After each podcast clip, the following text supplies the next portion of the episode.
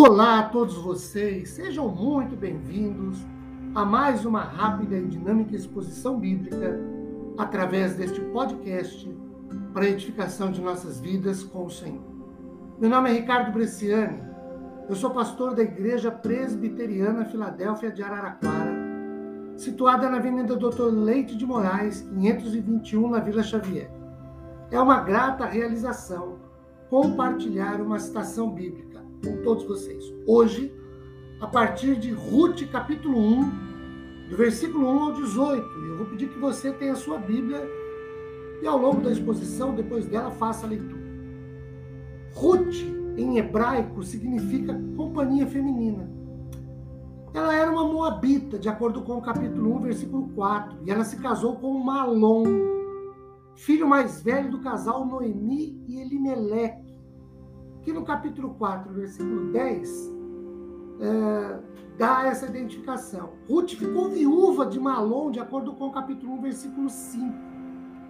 O livro de Ruth, ele é lido anualmente pelos judeus na festa das semanas. Queridos, a vida ela é cheia de lições. Nós somos, entre aspas, eternos aprendizes. Com esta história, este relato bíblico envolvendo Ruth, não é diferente. Podemos então aprender aqui algumas lições. Eu quero destacar pelo menos três delas. A primeira, não voltar à velha vida. Quando nós lemos Ruth 1,16, temos o seguinte: Disse, porém, Ruth, não me instes para que eu te deixe e me obrigues a seguir-te, a não seguir-te, porque onde quer que fores eu irei, onde quer que pousares ali pousarei eu. Teu povo é o meu povo, teu Deus é o meu Deus. Queridos, Ruth era moabita. No entanto, não quis voltar à velha vida, às velhas práticas, aos velhos comportamentos quando enviuvou.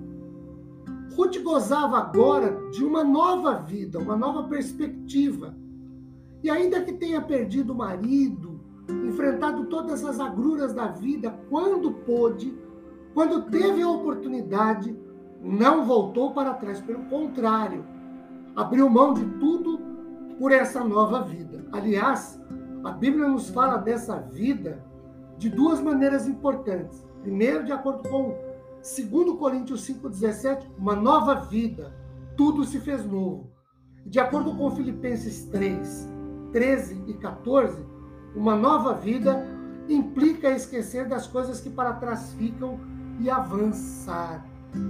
O que temos aqui? Não voltar à velha vida. Essa é a primeira lição. A segunda lição: ter a vida em fidelidade a Deus versículo de número 17, lemos: Onde quer que morreres, morrerei eu, e aí serei sepultada.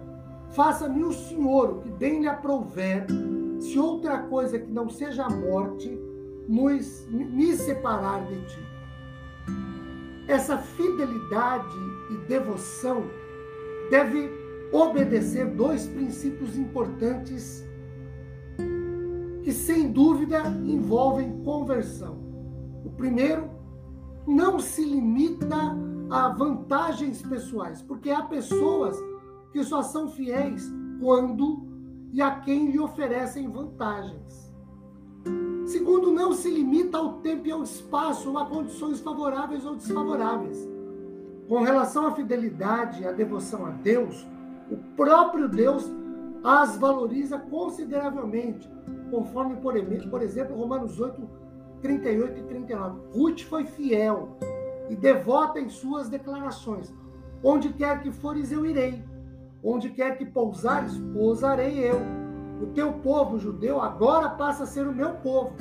Onde você, Noemi, morrer, eu morrerei também. Só a morte nos separará. Fidelidade. A terceira lição é não atribuir a Deus as causas ou os efeitos de todas as amarguras da vida, deixando ou abandonando.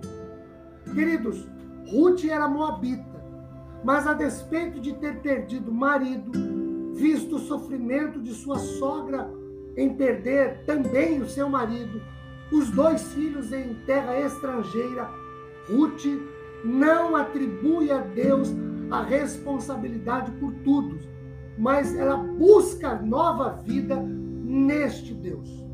Conclusão: quais os resultados da vida de Ruth diante dessas suas posturas de não voltar à velha vida, de ser fiel e devota a Deus e não atribuir a Ele, Deus, as causas, os efeitos de todas as amarguras da vida e deixando o Senhor. Primeiro, de acordo com o capítulo 4, versículos 13 e 14, ela refez a sua vida, casou-se e agora com um homem rico, de fama, de renome entre o povo. Segundo, de acordo com o capítulo 4, versículo 13 e 17, teve um filho, avô de Davi, rei de Israel.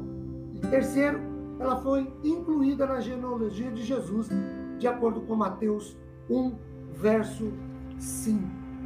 Queridos, que Deus nos ilumine, nos direcione à sua vontade, depois de meditarmos sobre esse trecho de sua santa e poderosa palavra. Amém.